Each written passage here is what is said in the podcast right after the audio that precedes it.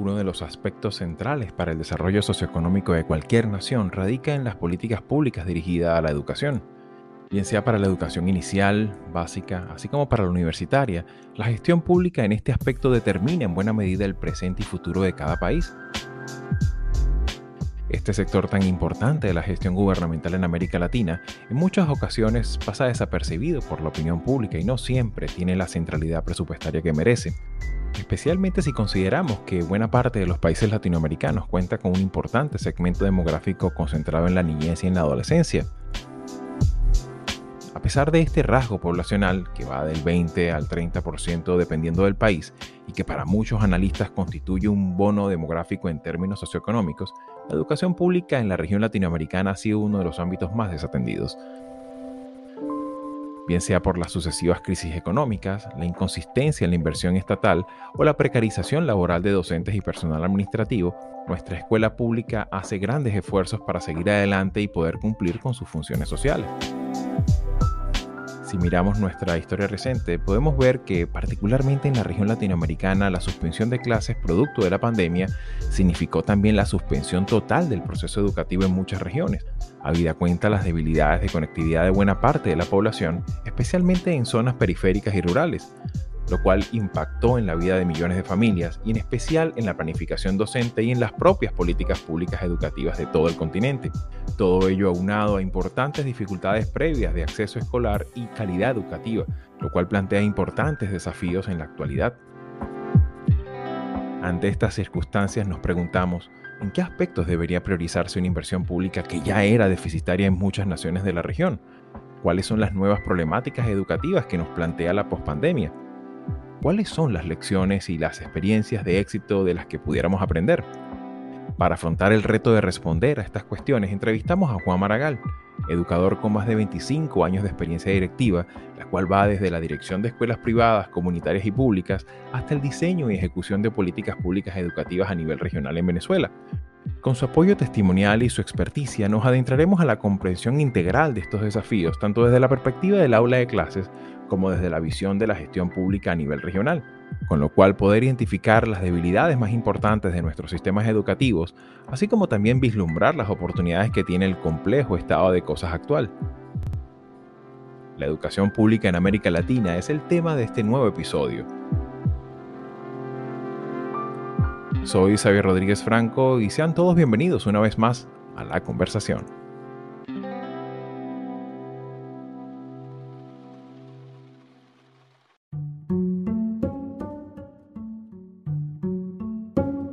Y bien amigos, me acompaña del otro lado de la línea Juan Maragall, querido amigo de muchísimos años y con quien vamos a conversar estos temas tan interesantes relacionados a la educación, la educación básica en América Latina. Juan, bienvenidos a Latinoamérica 21.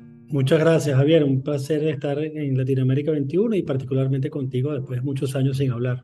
Así es. Y bueno, para arrancar, Juan, estamos hablando sobre un escenario con ciertas particularidades que vienen de todo el proceso que, que ha tocado vivir a nivel a nivel mundial con todo lo que es la pandemia y sus efectos en todos los órdenes de la vida, ¿no? No tan solo en el ámbito de, las escuelas, sino también en el ámbito de, la planificación de los propios gobiernos y lo que es el diseño propiamente de las políticas públicas. Y evidentemente esto tiene un correlato también en lo social, ¿no? En la dinámica de, cómo se acomoda y cómo se hacen los, los ajustes necesarios de cara en la propia familia de cara al proceso educativo, ¿no? Sin embargo, a grosso modo, ¿cuáles crees tú que son estas, características generales que podrían ayudar a definir este nuevo escenario post-pandémico de lo que es la educación básica en América Latina? Bueno, eh, ya que estamos hablando de pandemia y sus impactos sobre el tema educativo, podemos usar una analogía. Cuando, cuando empezó el virus, había mucha preocupación de que el virus afectara a personas que tenían enfermedades preexistentes. El virus afectó la educación de los países también. Eh, algunos países tenían enfermedades preexistentes como país en el área educativa.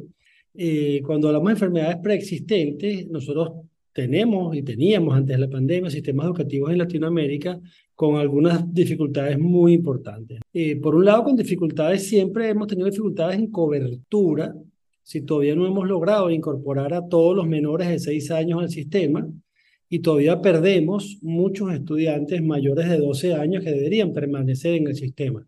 Digamos, son como los dos, los dos extremos que de una manera crónica, digamos, han caracterizado los déficits de cobertura en, en, general en Latinoamérica. América Latina y el Caribe no alcanzarán las metas de educación de la Agenda 2030 para el Desarrollo Sostenible, advirtieron la UNESCO, UNICEF y CEPAL.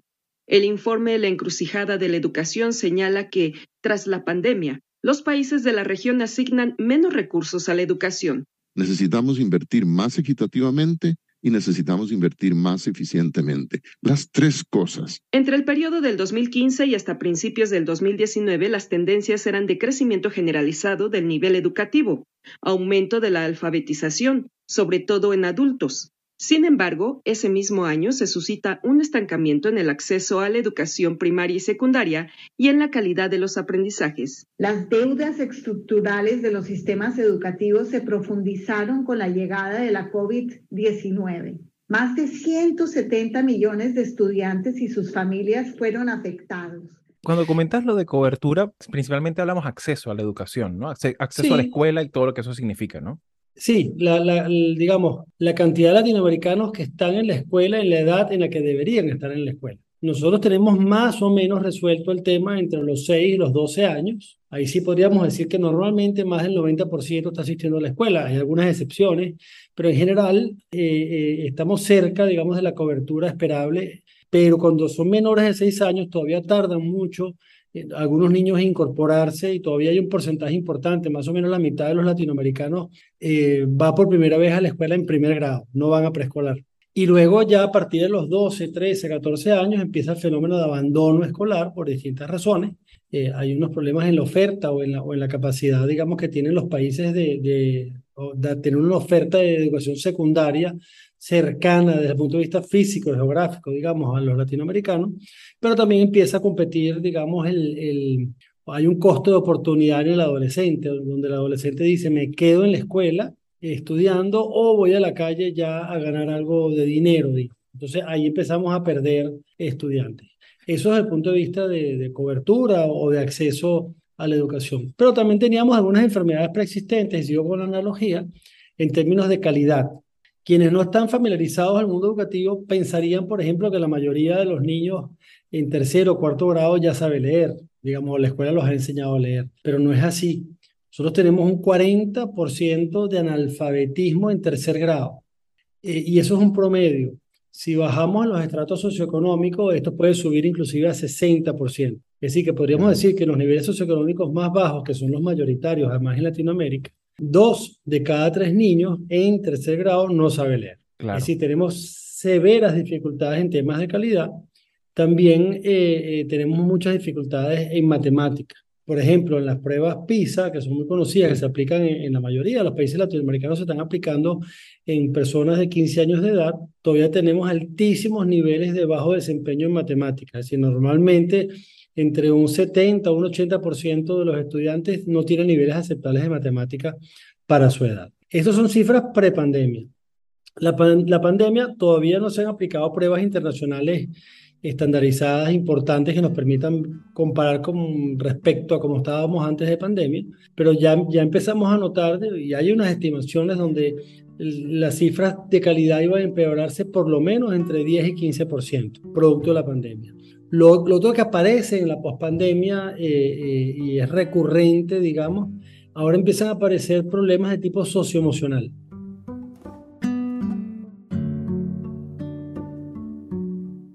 Interesante ese, concepto porque precisamente de eso iba un poco la, la, la, siguiente pregunta, ¿no? Porque estamos hablando que incluso es un, uno de los efectos muy, bastante visibles, ¿no? Es la incorporación y en algunos casos el acelerado proceso de acceso y de sistematización y automatización de muchos procesos, no tan solo en el ámbito escolar, sino a nivel general, a nivel empresarial. Sin embargo, evidentemente en América Latina hay también que hablar un acceso con respecto a esa brecha, no tan solo en el aspecto tecnológico, sino también de conectividad. Y evidentemente todo ello va conjugado a ese aspecto también socioemocional, ¿no? Que tiene que ver también con la familia y las dificultades y las precariedades para poder acceder a esa, a esa, a esa realidad. Latinoamérica fue el continente que cerró durante más tiempo las escuelas. Eso significa que somos el continente que tuvo más tiempo distanciados a los niños de las escuelas.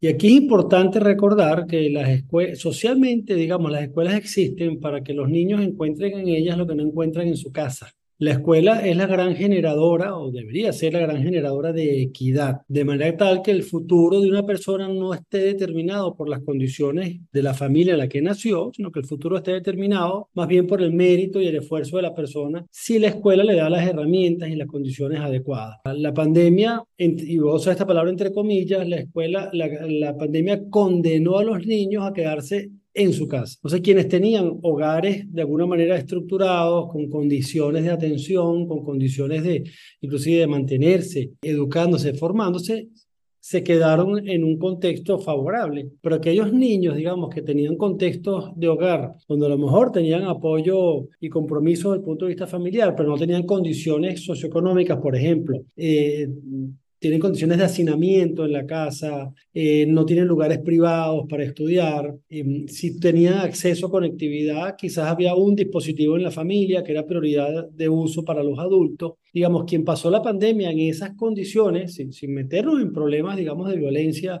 intrafamiliar, sino solamente en condiciones de, de, privación socioeconómica, esos eh, latinoamericanos, esos niños latinoamericanos, sufrieron mucho durante la pandemia. Y cuando regresaron a las escuelas, las escuelas estaban empezando a reportar problemas socioemocionales. Eh, a mí me decía un, director de escuela en, en Palmira, que es una ciudad pequeña cerca de Cali, en Colombia, me decía, es que piensa que yo tengo niños eh, de tercer grado que nunca habían ido a la escuela desde que estaban en preescolar y, llegan a una escuela grande y, y, no saben ni siquiera cómo caminar por los pasillos y convivir con alumnos más grandes. Claro, ese proceso de socialización queda suspendido durante un tiempo indefinido, ¿no? Es correcto. Entonces, ahí hay un, yo todavía no he visto estudios estructurados al respecto, pero sí notamos que hay un reporte de incremento de problemas de convivencia escolar en este momento en Latinoamérica. Entonces, la pandemia nos está dejando con los problemas de calidad de cobertura que teníamos antes exacerbados. Claro. ¿Por qué? Porque, por ejemplo, los adolescentes que perdimos o que se alejaron de las escuelas durante la pandemia es muy poco probable que regresen. Entonces tenemos los problemas de cobertura que antes teníamos con los adolescentes, ahora incrementados en la pospandemia. Esos son un grupo de retos. Por otra parte, la pandemia también abrió un mundo de oportunidades. Eh, mucha gente aprendió a, aprender a través de medios virtuales, muchos maestros aprendieron a enseñar a través de medios virtuales y esto generó, digamos, como, como un espacio de oportunidad para muchas personas. Pero este espacio de oportunidad no es para todas las personas, o sea, no todos los maestros pudieron aprender ni todos los alumnos pudieron aprender por esa vía. Y más bien eso creó como un nuevo espacio de inequidad.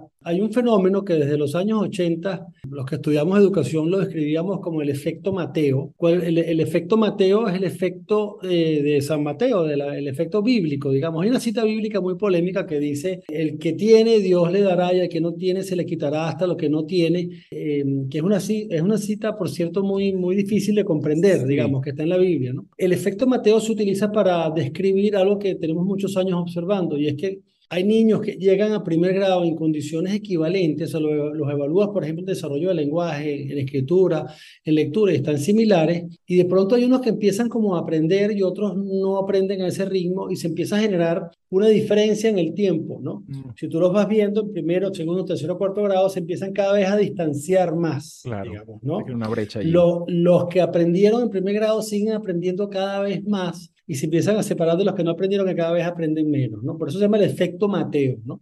Yo creo que la, la, pandemia introdujo nuevos elementos para que este efecto suceda. Es decir, hay estudiantes que salieron fortalecidos en la pospandemia y hay estudiantes que salieron particularmente rezagados en la pospandemia. para mí, esa es la, la, la, situación en la que Latinoamérica se encuentra en la pospandemia. Y, y ahí te puedo añadir un elemento más. En la prepandemia ya se empezaba a discutir desde el punto de vista del currículum de las escuelas, desde el punto de vista de la oferta educativa, que la escuela tenía que adaptarse a un futuro de alguna manera incierto. Tú tenías que empezar a preparar estudiantes para tener habilidades del siglo XXI, para tener unas condiciones, digamos, de formación y aprendizaje que les sirvieran para enfrentar probablemente áreas de estudio, trabajos, eh, eh, oficios que todavía no existen, digamos, ¿no? Tú tenías que empezar a preparar gente con una capacidad de adaptarse a un futuro que de alguna manera era incierto. Los países que no tenían problemas de cobertura, los países que no tenían problemas de calidad, solamente estaban enfrentando el problema de la incertidumbre y de cómo adapto el currículum. Pero Latinoamérica tiene problemas de cobertura, tiene problemas de calidad, pero además tiene que enfrentar estos problemas de incertidumbre que están exacerbados ahora en la pospandemia. Claro. Entonces, vos claro, una expresión muy, muy venezolana y muy maracucha, y me disculpas la informalidad, que algunas personas, además de gordo, hinchado. Tienes los dos, tienes los dos problemas. Claro. Latino, Latinoamérica, además de problemas de cobertura, además de problemas de calidad, ahora la pospandemia le incrementó claro. los problemas que ya tenía. Digamos. Claro. Yo, yo, creo que ese, ese, ese es el espacio o es la realidad educativa que nos estamos encontrando en este momento.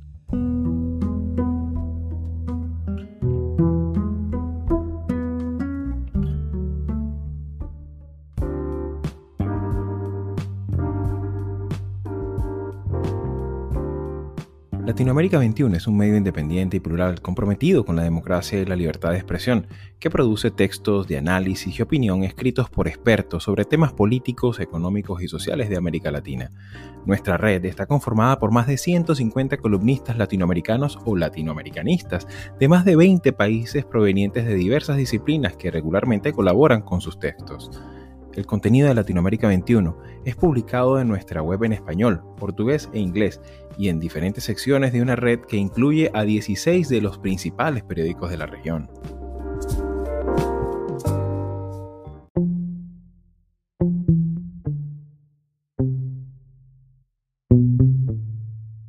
Ahora, en este contexto que, que, describe, ciertamente vemos que hay aspectos que son desafiantes a nivel técnico, a nivel también de diseño de políticas públicas y evidentemente también a nivel de planificación de presupuestos con presupuestos francamente menguados, con una contracción importante en, economía mundial, con el comercio internacional, colocando a las materias primas en, en un plano que ciertamente pues, eh, ha dejado relegado mucha, mucha capacidad también de planificación a futuro.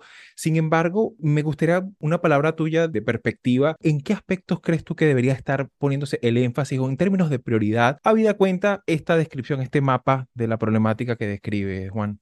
Xavier, el, este marco, digamos, de restricción presupuestaria, obviamente es un obstáculo, digamos, o, o, genera dificultades importantes, pero también podría tener alguna ventaja. Si como funcionario público, digamos, te toca tomar decisiones y tienes una restricción presupuestaria muy importante, tú deberías tener la capacidad de identificar cuáles son las prioridades, eh, porque a veces nos pasa en los sistemas educativos que dispersamos los recursos o invertimos los recursos en cosas que nos están redituando eh, pocos beneficios para los estudiantes. Entonces, en un escenario de restricción, como funcionario público o como líder educativo, estás obligado a establecer prioridades. ¿Cuáles creo yo que son las prioridades en la pospandemia? Uno, yo creo que hay que eh, centrar la prioridad en recuperación de aprendizaje. Es decir, tiene que haber políticas de aceleración y de recuperación. Claro. Esto, esto significa que tú no puedes tolerar, digamos, por, decir, por usar una palabra, tú no puedes tolerar el rezago. O sea, tú tienes que eh, identificar el rezago y establecer estrategias de recuperación. Estas estrategias de recuperación yo creo que pueden tener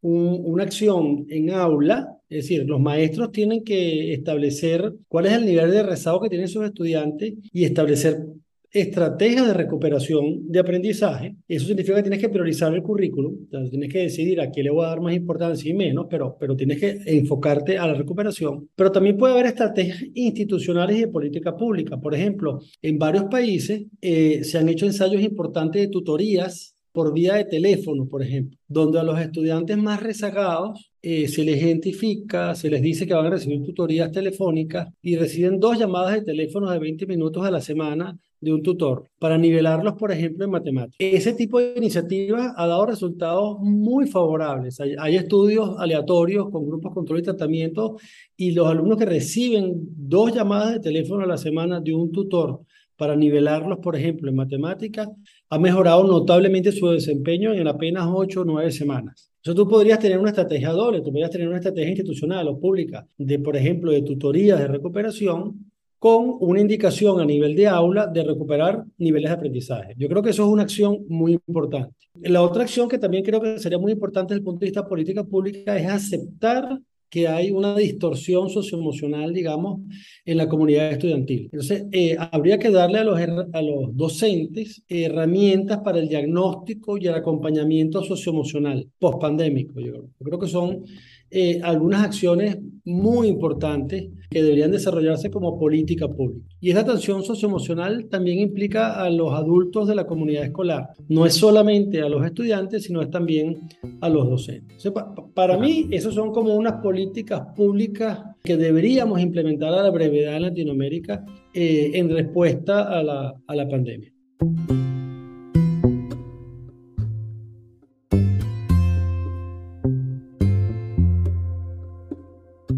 Este tránsito, pues que ya evidentemente todavía seguimos tratando de hacer los reajustes propios, pues de esta, de esta nueva realidad y ciertamente, pues como bien comentabas, hay un rol importante por parte de, la propia comunidad escolar entendida como eso, ¿no? Como una comunidad que está hecha por adultos, por gente que de alguna u otra manera está vinculada a la escuela como un, como un agente de cambio social. Sin embargo, me gustaría un poco, vista la, la, experiencia reciente, ¿cuáles podrían ser algunos elementos que desde tu punto de vista y desde tu experticia que tú pudieras destacar como historias de éxito de lo que pudiéramos aprender de todo después de este tiempo. Sé que evidentemente eh, en algunos casos pueden ser cosas muy prematuras, ¿no? O para, para hablar de una tendencia, pero evidentemente sería interesante quizás aprovechar este espacio como para identificar algunas cosas que pudieran ser historias de éxito de lo cual pudiéramos aprender. Hay una historia que me parece importante eh, eh, de una escuela que conozco que identificaron tempranamente que la pandemia dejó al desnudo la poca capacidad que tienen los estudiantes de aprender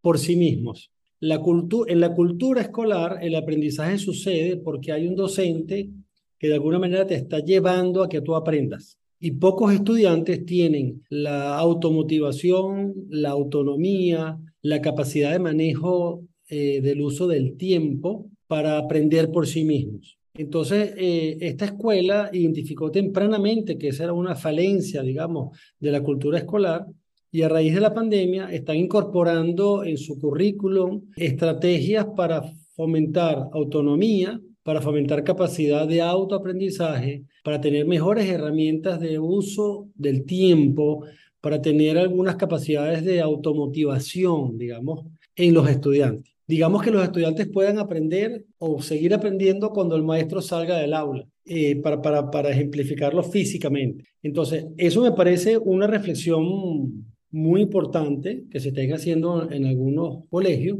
y además creo que la educación del futuro va en esa dirección porque cada vez los maestros somos, porque yo soy educador, los maestros somos relevantes en cuanto al acceso al conocimiento y mantenemos nuestra relevancia en cuanto a ayudar a nuestros estudiantes a aprender a aprender. Y creo que, esto muchas veces se, dice, pero muchas veces como que a veces cuesta entender que hay un proceso de facilitación, o sea, e, es, no es un, un, proceso lineal, ¿no? Donde el maestro es como el alfa y el omega, sino que tú de alguna manera también vas despertando inquietudes, preguntas, iniciativas, talentos, ¿no? Y que ciertamente tú les das como las herramientas para que él poco a poco vaya construyendo, ¿no? Es correcto. Entonces, me parece que la pandemia debería ayudarnos a, entender, digamos, esa debilidad, esa falencia que teníamos y hacer algunos cambios en nuestro currículo, en nuestras prácticas, para que nuestros alumnos sean un poco más autónomos o que la autonomía del aprendizaje sea un objetivo escolar.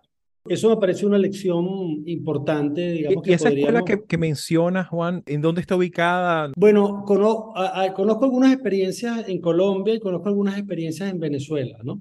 En, Colombia hay una experiencia muy interesante eh, eh, del colegio Julio Fontán, eh, ellos tienen una metodología desarrollada hace muchos años, esto es pre-pandemia, pero les funcionó mucho durante la pandemia. ellos la llaman la pedagogía relacional y el objetivo de la escuela es generar autonomía en el aprendizaje. Entonces ellos tienen iniciativas, por ejemplo, tan interesantes como que los grupos de clase no están estructurados por edad, sino por niveles de autonomía. Entonces los alumnos más autónomos, digamos, requieren menos supervisión de adultos y los grupos menos autónomos tienen más presencia de adultos en el aula, por decirlo de alguna manera. Y ellos además esto lo han escalado en, en escuelas públicas del entorno, es decir, eh, eh, esto no es una experiencia piloto en solo un colegio controlado, sino una experiencia que se ha expandido. Yo, yo creo que esa experiencia, por ejemplo, de la pedagogía relacional de Fontán, eh, para mí es una lección que, que la humanidad debería aprender, porque yo creo que hacia allá debería ir el ajuste o el cambio en la cultura escolar. Creo, creo, que eso es una lección aprendida importante.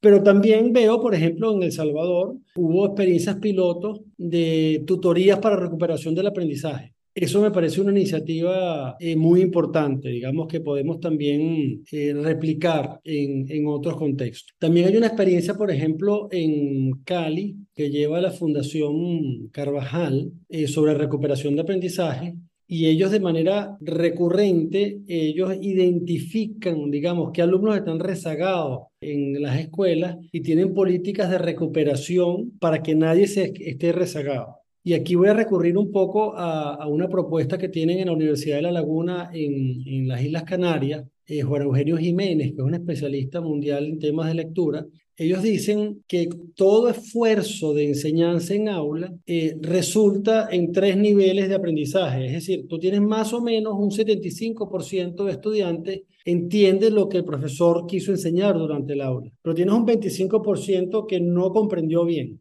De ese 25% hay probablemente un, un 20% que tú puedes hacer que eh, con una actividad de recuperación grupal, es decir, un pequeño grupo con cinco o ocho estudiantes que dos veces a la semana los reúnas aparte, los puedas nivelar para, para que recuperen. Pero todavía te queda un 5% que ni siquiera en esa actividad grupal entendió. Y ese estudiante necesita tutoría individual ese estudiante, la institución debería tener alguna estrategia para sacarlo de aula dos o tres veces a la semana y en, un, en un cara a cara ayudar a que este alumno esté a nivel.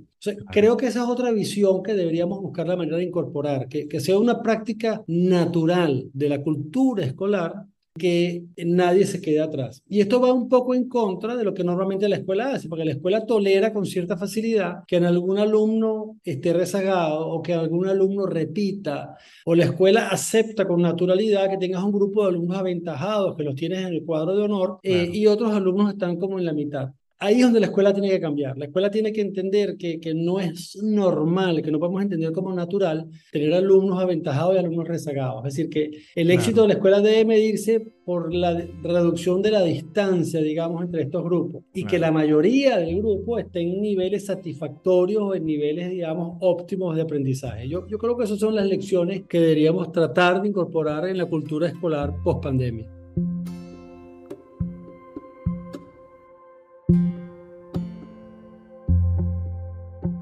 ¿Cómo ves la educación, eh, sobre todo la educación pública en América Latina, de cara a, lo, que, a lo que debe venir? Pues? A mí me gusta mucho repetir una afirmación que es que el futuro de los países se parece al presente de sus escuelas. Más que responder a tu pregunta, eh, hago una reflexión. Si lo que vemos hoy en las escuelas no nos gusta, probablemente el futuro de nuestro continente no nos va a gustar. Entonces, creo que el gran reto que tenemos es que todos nuestros alumnos puedan ir a las escuelas, todos los alumnos que estén en la escuela deben lograr los aprendizajes que necesitan, las herramientas que necesitan para hacer frente a la vida. Y en la medida que nosotros tengamos políticas públicas que, que permitan, digamos, que las escuelas logren esto, nuestro futuro empezará a, tener más probabilidades de parecerse a lo que queremos. Entonces, eh, yo quisiera cerrar con esa conexión. El futuro de los países se parece al presente de sus escuelas y todo lo que hagamos por mejorar el presente de nuestras escuelas lo vamos a cosechar con una sociedad más equitativa una sociedad más justa, una sociedad más productiva, una mayor cantidad de personas con proyectos de vida personales realizados, digamos, eh, y eso se construye sobre la base de una buena escuela. Juan, muchísimas gracias por tu tiempo y por, por tus palabras. Esta es tu casa, así que bueno, espero que este sea el primero de varios encuentros en lo próximo. Muchísimas gracias por tu participación. Vale, Javier, encantado de saludarte.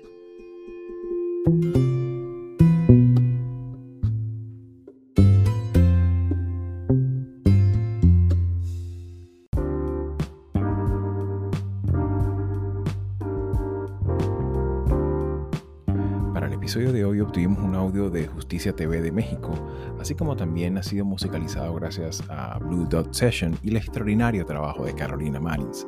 Soy Xavier Rodríguez Franco y nos escuchamos en una próxima oportunidad.